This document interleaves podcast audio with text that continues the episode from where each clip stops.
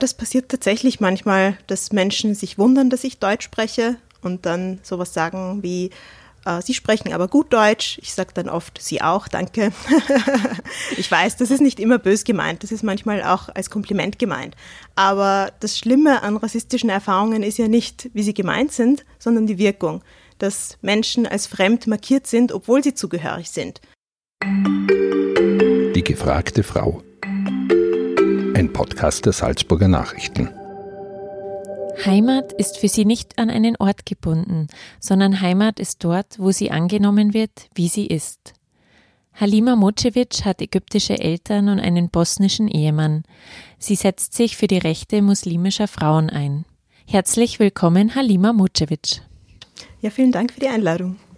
Frau Mocevic, Ihre Eltern kommen aus Ägypten, Ihr Mann ist Bosnier, von ihm haben Sie auch Ihren Nachnamen. Sie sind aber im Waldviertel in Niederösterreich aufgewachsen. Seit vielen Jahren wohnen Sie in Salzburg. Wo fühlen Sie sich eigentlich zu Hause? Hm. Das ist auch etwas, was mich immer wieder beschäftigt und worüber ich immer wieder nachdenke.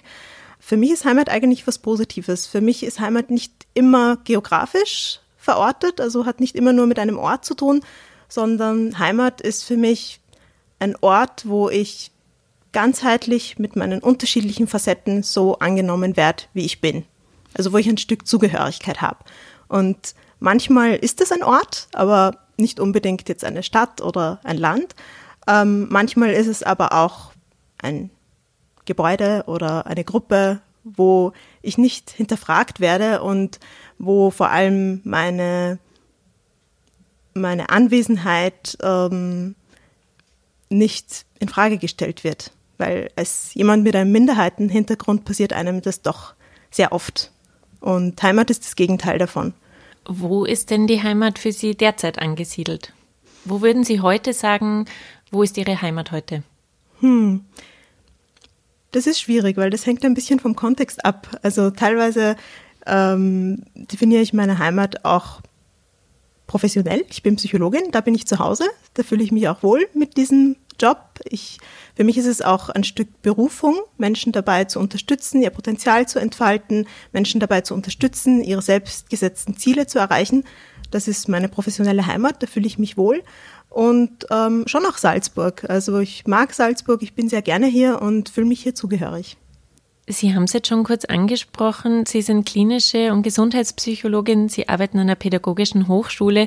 Sie sind quasi eine Tausendsasserin. Vielleicht können Sie sich einmal kurz für unsere, unsere Hörerinnen und Hörer vorstellen. Ja, sehr gerne. Ich habe zum einen Psychologie studiert, dann den Universitätslehrgang Interculture Studies mit einem Masterabschluss absolviert und dann unterschiedliche berufliche Wege eingeschlagen. Zum einen den praktischen Weg. Äh, die Fachausbildung ist klinische und Gesundheitspsychologin, ähm, aber auch akademisch. Also ich arbeite zurzeit eben als Hochschulassistentin in Forschung und Lehre und engagiere mich daneben in unterschiedlichen Bereichen. Sie haben einen sehr vielfältigen Bildungsweg eingeschlagen. Denken Sie, das hat auch mit Ihrem Migrationshintergrund zu tun? Ja, ich denke schon, weil es irgendwann auch diese Erkenntnis gab, du bist nicht das, wie andere dich sehen. Das mag etwas über ihre das ist ihre Sicht, nicht mehr als das. Das ist nicht dein Potenzial. Das ist nicht, schon gar nicht dein Schicksal, sondern dass ich mir im Klaren darüber geworden bin, ähm, dass ich entscheide, was ich aus mir machen will und dass ich mein Potenzial entfalten kann und sollte. Und auf dem Weg bin ich immer noch. Ich bin ja noch nicht angekommen.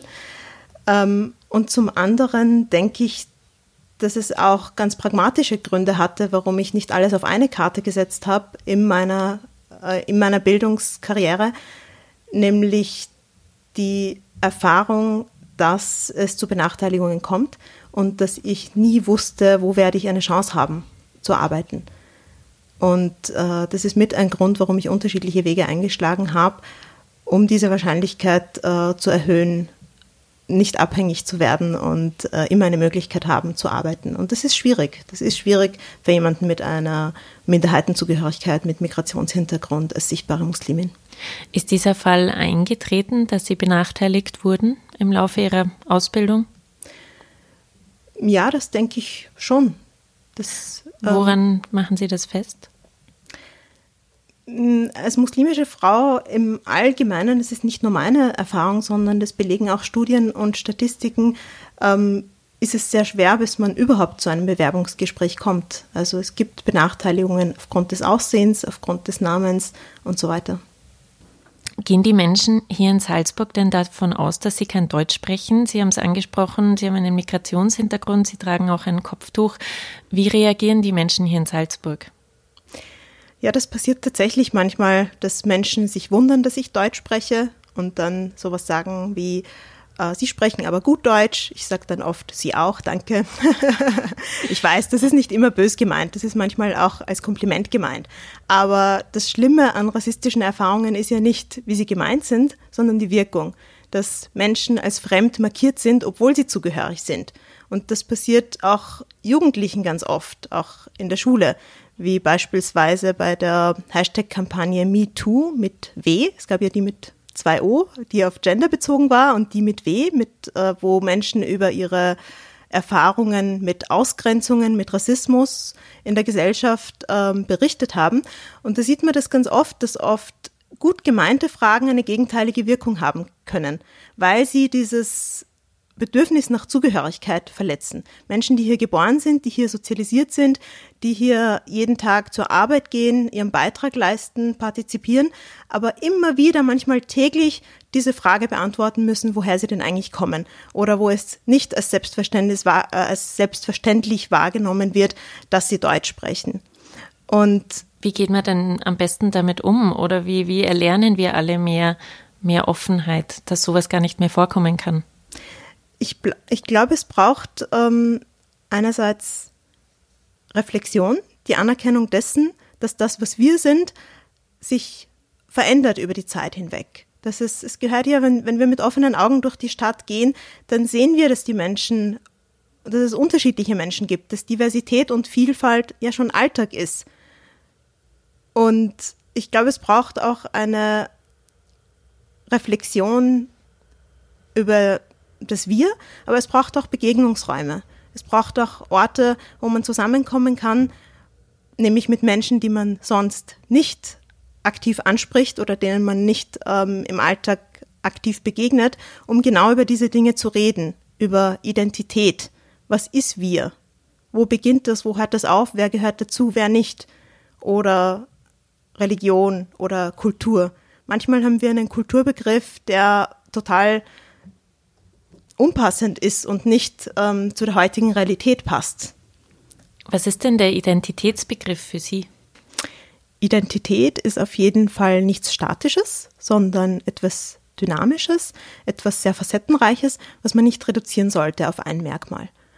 Das Problem, wenn man in diese Identitätsfalle tappt, wenn man Menschen auf ein bestimmtes Merkmal reduziert und nicht mehr die Individualität sieht, sondern nur die Gruppenzugehörigkeit, dann kommt es zu einer Dynamik, die Benachteiligung und Diskriminierung fördert.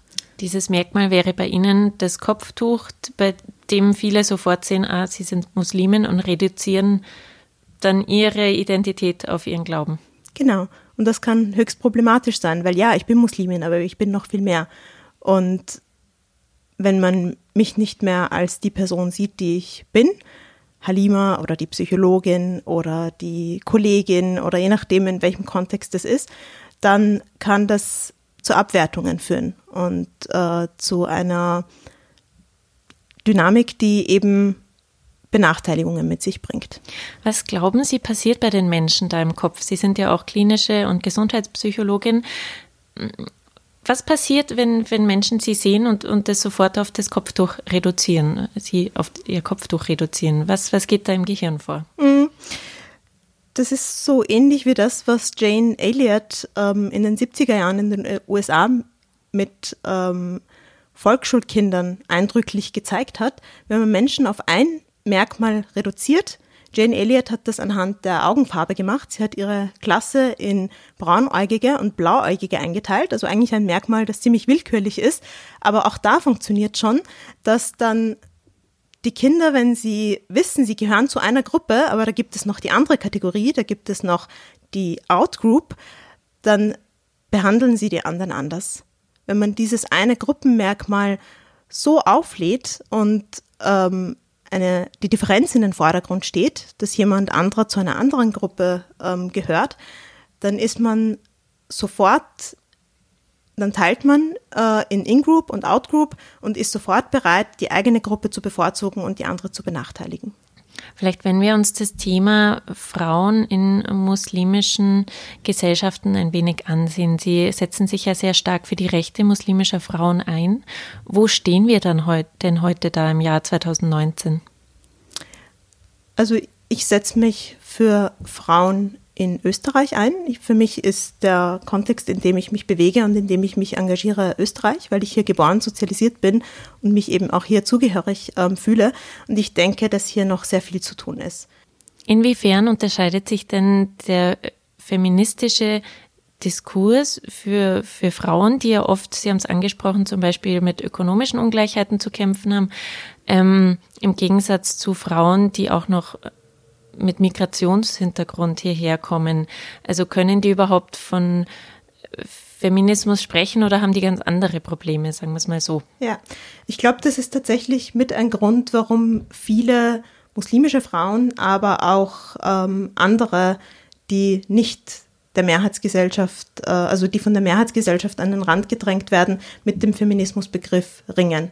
Weil oft verbindet man mit dem Feminismusbegriff diesen weißen, akademischen, bürgerlichen Feminismus, der sie aber nicht vertritt in ihren Anliegen, weil der Sexismus, der eine weiße, akademische, bürgerliche Frau betrifft, ist ein anderer. Als muslimische Frau, als geflüchtete Frau oder ähm, als Frau mit dunkler Hautfarbe in Österreich muss ich noch viel basalere Kämpfe und, äh, und, und, und andere Struggles jeden Tag erleben. Da geht es um die Daseinsberechtigung. Da geht es darum, einen Job zu finden. Da geht es darum, nicht jeden Tag ähm, hinterfragt zu werden. Nicht, dass mir nicht, als muslimische Frau wird mir, wie gesagt, äh, manchmal täglich der Intellekt abgesprochen. Da braucht es noch viel mehr.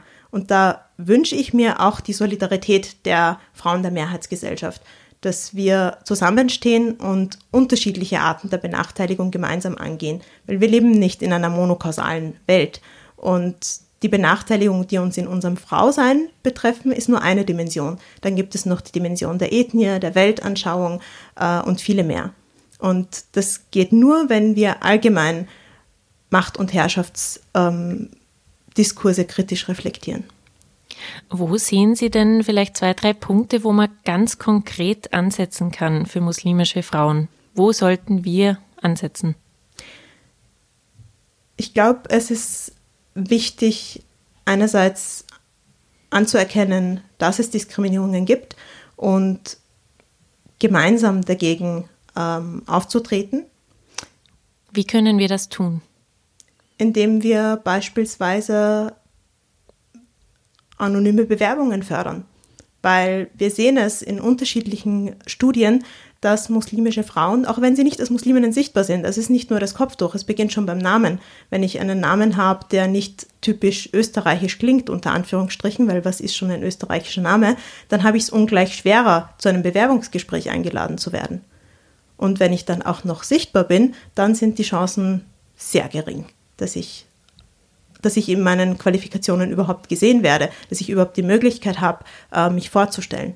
Und ich bin dafür, dass wir für eine Gesellschaft eintreten, in der nicht die Herkunft den Werdegang bestimmt, sondern die Kompetenzen, die Qualifikationen. Und da braucht es die, das Engagement aller. Wenn sich nur die Betroffenen dafür einsetzen, dann wird das noch sehr, sehr lang dauern. Welche Rolle spielt denn der Glaube in Ihrem täglichen Leben?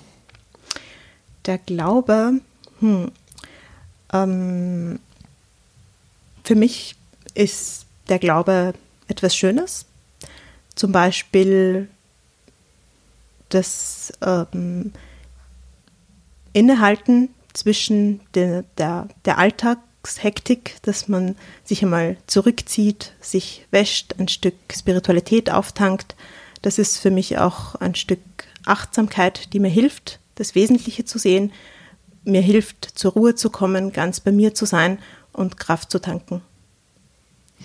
Das heißt, ähm, Sie praktizieren ihn auch äh, aktiv. Sie feiern zum Beispiel auch den Ramadan, den Fastenmonat der Muslime. Wie kann man sich denn diese besondere Zeit vorstellen?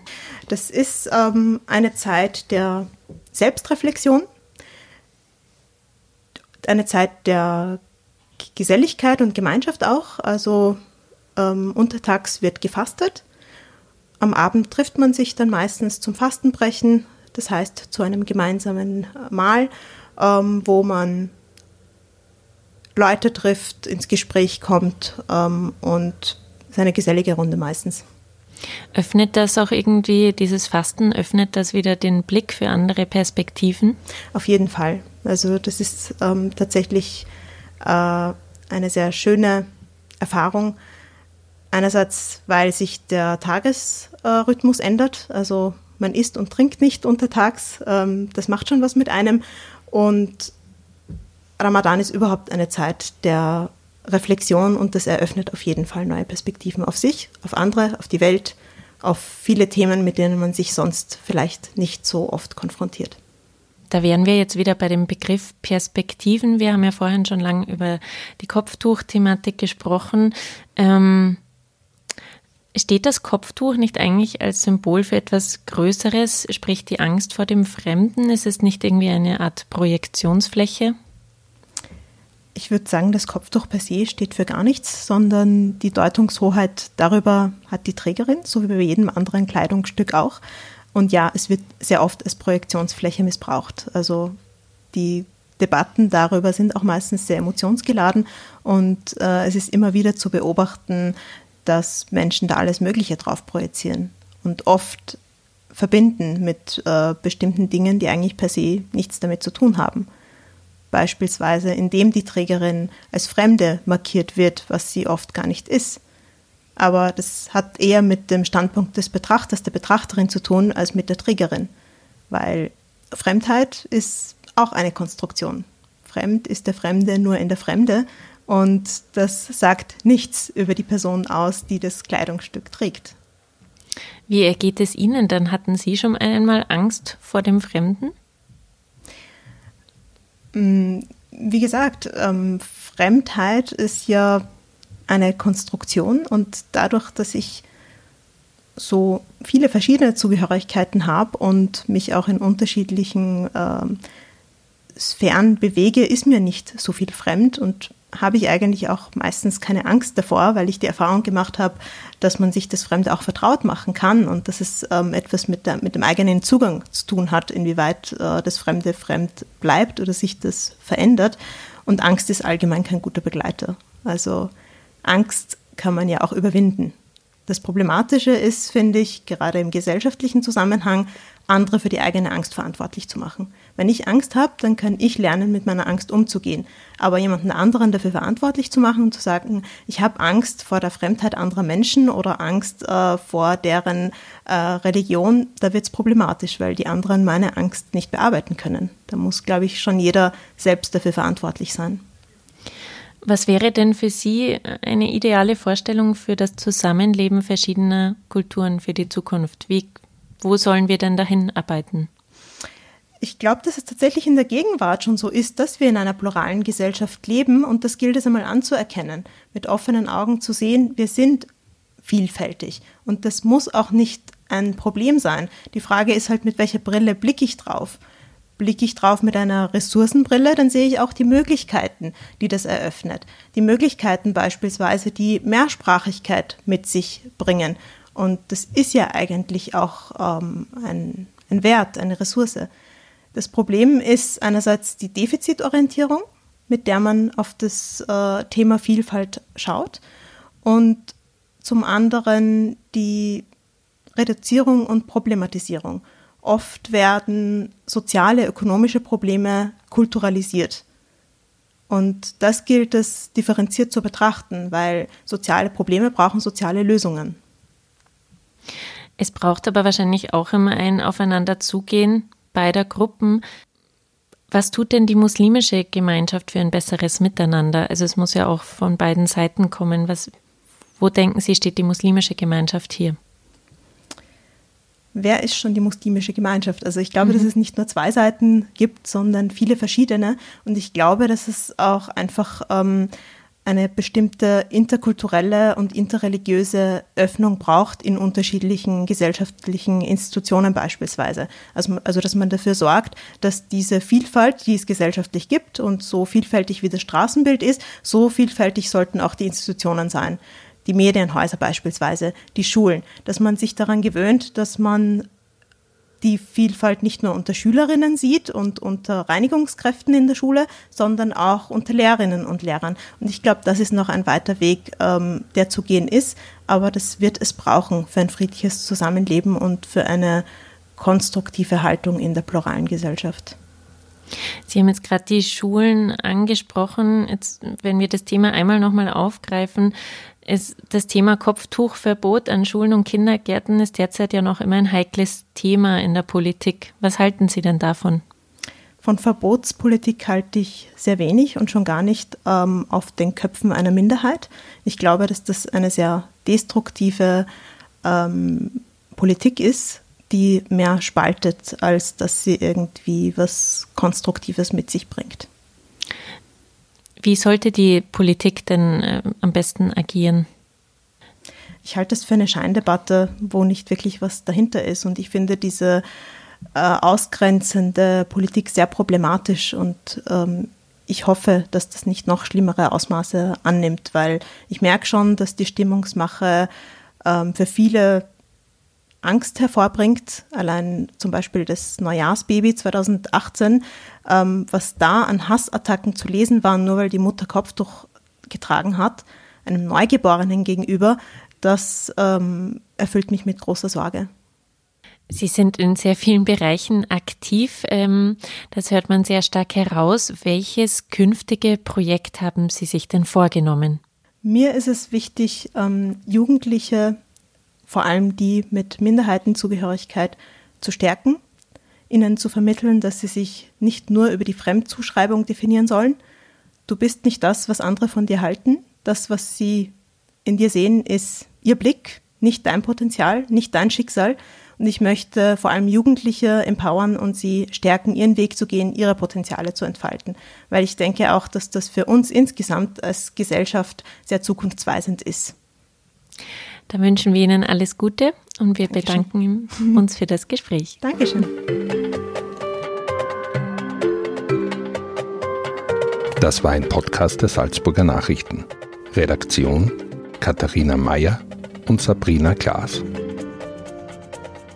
Wenn Sie mehr wissen wollen, finden Sie uns im Internet unter www.sn.at.